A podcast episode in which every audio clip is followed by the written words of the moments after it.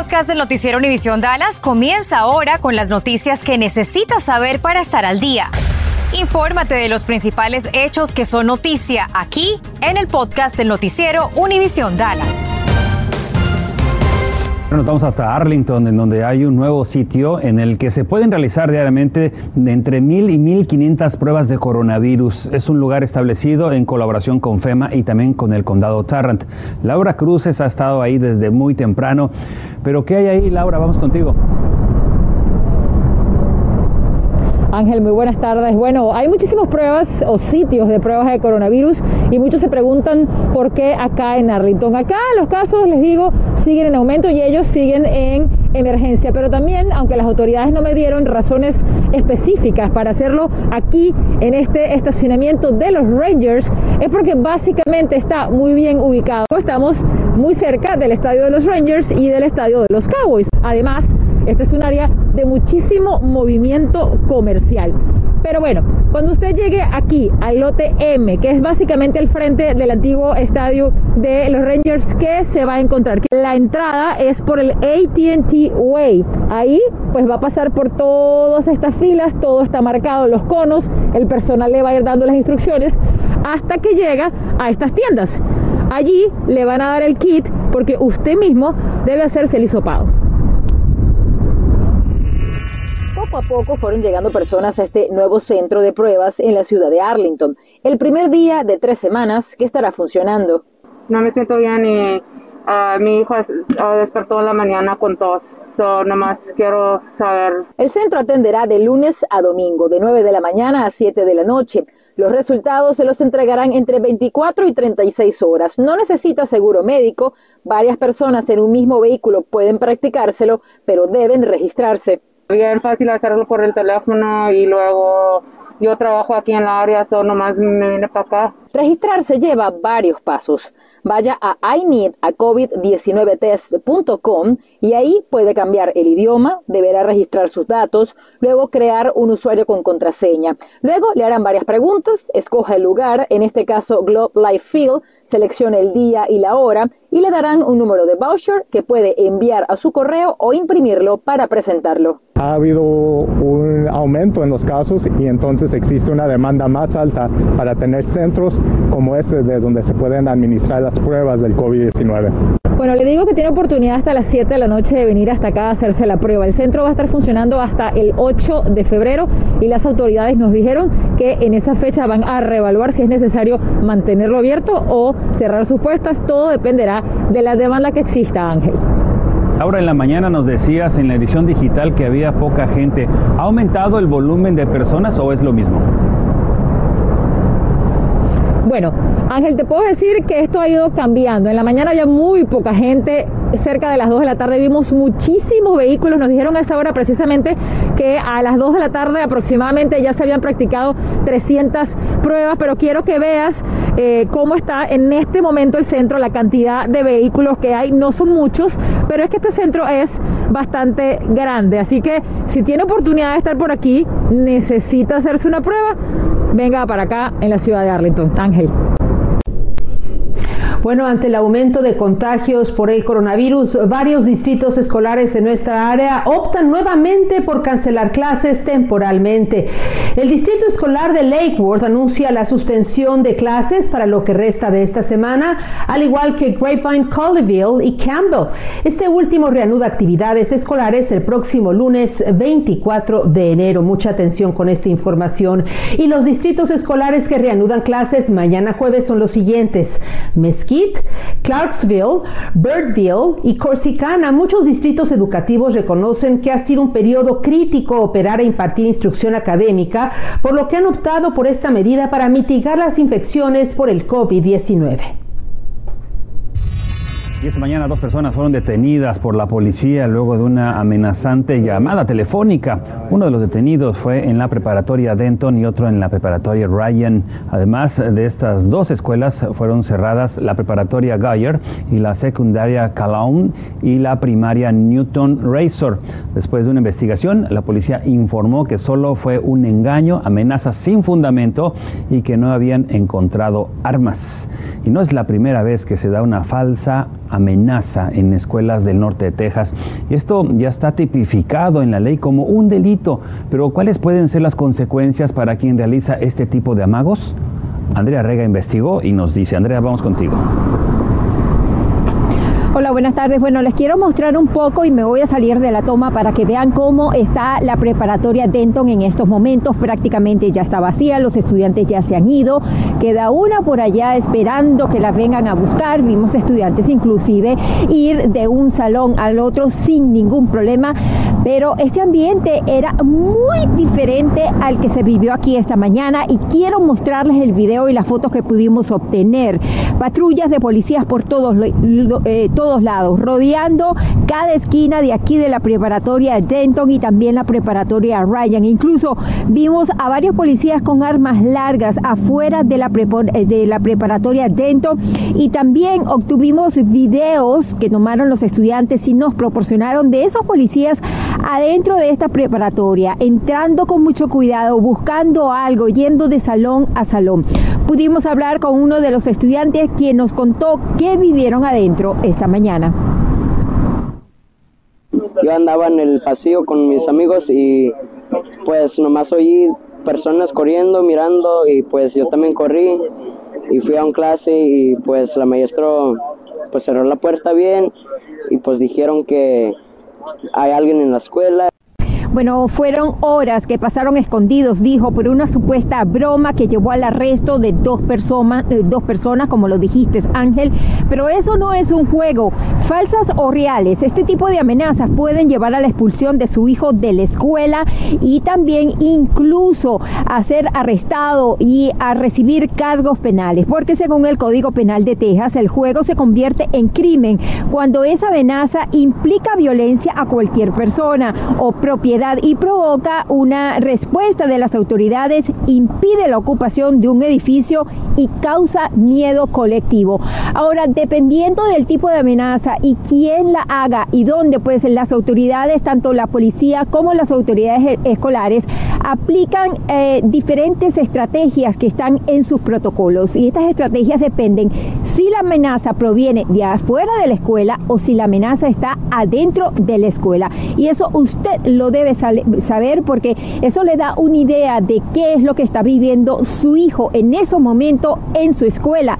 De eso vamos a hablar esta noche a las 10 para que la reconozca y sepa qué es lo que está pasando. Desde Denton, Andrea Rega Noticias, Univisión 23.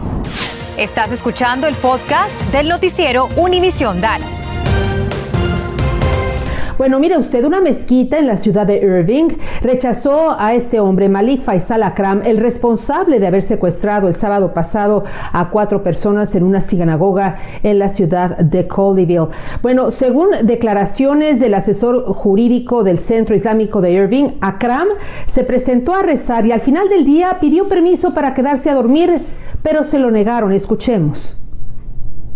He came in from what we know to pray. Um, he stayed until after the last prayer at night. No se lo permitieron por lo que afirma se mostró agitado y agresivo y a la vez fue rechazado. Por su parte, el presidente de Union Gospel Mission en Dallas afirma que Akram también pasó tiempo en ese lugar en los días previos a la toma de rehenes en la ciudad de Colleyville. Bueno, a continuación hablemos sobre educación y ponga mucha atención a esta información que le voy a dar. La organización The Dream.us está ofreciendo becas para Dreamers y también tepecianos. Mire usted, son dos tipos de becas para el año académico 2022-2023 califican a aquellas personas que llegaron a los Estados Unidos a los 16 años de edad o menores antes del primero de noviembre del 2016 los estudiantes pueden elegir hasta cinco universidades donde pueden ir eh, a estudiar y es una, una beca de 80 mil dólares que se le da para pagar y costear los cuatro años en la universidad. Bueno, para esta beca en particular, la fecha límite para aplicar es el 31 de enero. Además, hay otra que es nacional, ofrece hasta 33 mil dólares para matrícula y cuotas para un bachillerato para graduados de secundaria o de colegios comunitarios. La fecha límite para someter su solicitud es el 28 de febrero. Si estás interesado, aplica en thedream.us. Y ponga mucha atención porque tener amarrado o encadenado a su perro en el patio de su casa podría salirle caro. Y es que a partir de esta semana entró en vigor una nueva ley que castiga el maltrato animal. Si puede sujetar a su perro, pero hay ciertas condiciones específicas. Cintia Cano nos explica cuáles son. A partir de esta semana, los perros en Texas tienen una nueva protección bajo la ley. Ahora es ilegal que sus dueños usen cadenas para dejarlos sujetados afuera. ¡Vamos, pipí! Dueños de perros del Metroplex como Katy Hernández apoyan la decisión. Y cuando pasa uno por um, los alleys y ve a perros este, con cadenas que están ladre y ladre y que están jale y jale, este, me hace, se hace no muy triste que los dejen ahí afuera. Los perros sí pueden estar sujetados o amarrados afuera siempre y cuando la soga o correa utilizado para sujetarlos sea cinco veces más larga que su cuerpo entero. Entonces necesitaríamos medir al canino desde la punta de la nariz hasta su cola y asegurarnos que la soga sea cinco veces esa longitud está amarrado, el perro tiene que tener espacio para moverse, sentarse y acostarse. También si el canino va a estar amarrado afuera, tiene que tener un refugio en donde resguardarse del mal tiempo y agua para beber, algo importante incluso cuando no están amarrados. En realidad no, no están mucho tiempo afuera, pero sí les dejo agua si están jugando mucho y no se quieren meter, si está muy bonito el clima. La nueva ley de Texas también requiere que el arnés o el collar del perro esté diseñado de un material que no vaya a lastimar a su mascota. Bajo la ley, los oficiales que respondan a una violación no tendrán que esperar 24 horas para ver si el dueño rectifica la situación. Pueden tomar acción inmediatamente.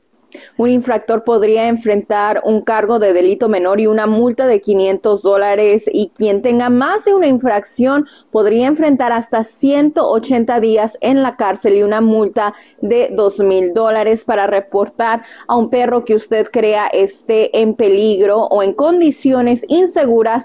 Marque al 311 si se encuentra en la ciudad de Dallas o al servicio de animales de su ciudad. En Dallas, Cintia Cano, Noticias Univisión 23. Ante la helada que estamos por experimentar, es muy importante que usted proteja sus plantas y también sus tuberías. Mónica Navarro nos preparó un práctico reportaje que será para usted de mucha utilidad. Es bien sabido que durante el invierno se secan nuestras plantitas, pero estas continúan vivas. Sin embargo, con la helada que se espera para el día de mañana se necesita una protección adicional. Si usted no tiene las profesionales, puede utilizar bolsas de plástico. o bien lienzos o sábanas para protegerlas y así evitar que se mueran y vuelvan a retoñar. Cuando las temperaturas bajan demasiado el agua se congela, la cual afecta a las raíces de las plantas. De hecho, ¿sabías que la filtración y el congelamiento del agua bajo la superficie afecta más a las plantas que las mismas heladas nocturnas? Por eso es conveniente que durante estas heladas sigas las siguientes recomendaciones. Riegues menos las plantas. Además, debes cerciorarte de que las macetas y jardineras tengan un buen drenaje para que el agua no se quede atrapada en la tierra. Los lienzos y el plástico normal son una alternativa para protegerlas, pero solo hacerlo durante la noche. Si este plástico es oscuro, pues impide la entrada de la luz y se podrían morir. Agrupar las plantas. Puedes colocarlas junto a una pared formando dos o tres filas y luego cubrirlas todas. Evitar las caídas de las macetas ya que no solamente les afecta el frío, sino también el viento. Oscar Aguilar hace remodelaciones, jardinería, plomería y electricidad y recomendó también que se protejan desde la raíz. Hay que proteger las llaves y si no tienen la protección adecuada, tiene que dejar que estén goteando las llaves para que no se congelen y no tenga problemas que se revienten la plomería.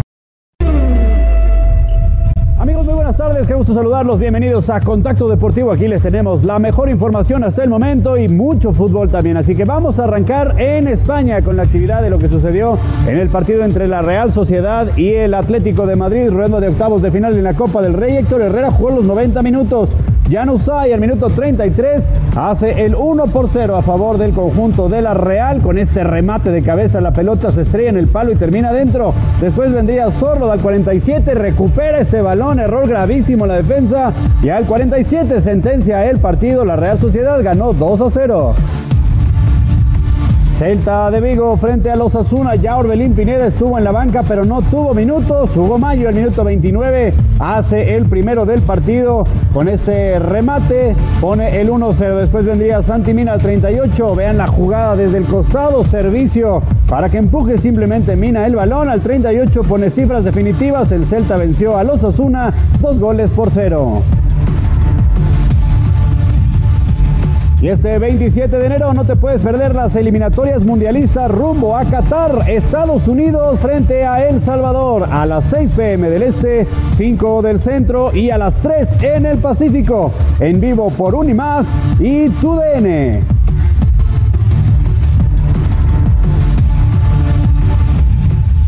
En el Australian Open, el alemán Alexander Zverev, número 3 de la ATP, cumplió con los pronósticos al derrotar por 6-4, 6-4 y 6-0 en una hora y 55 minutos al tenista australiano John Millman, el número 89 del ranking mundial. Tras este resultado, el jugador alemán estará en los 16 avos de final del el abierto australiano. Gracias por escuchar el podcast del noticiero Univisión Dallas. Puedes descubrir otros podcasts de Univisión en la aplicación de Euforia o en univision.com diagonal podcasts.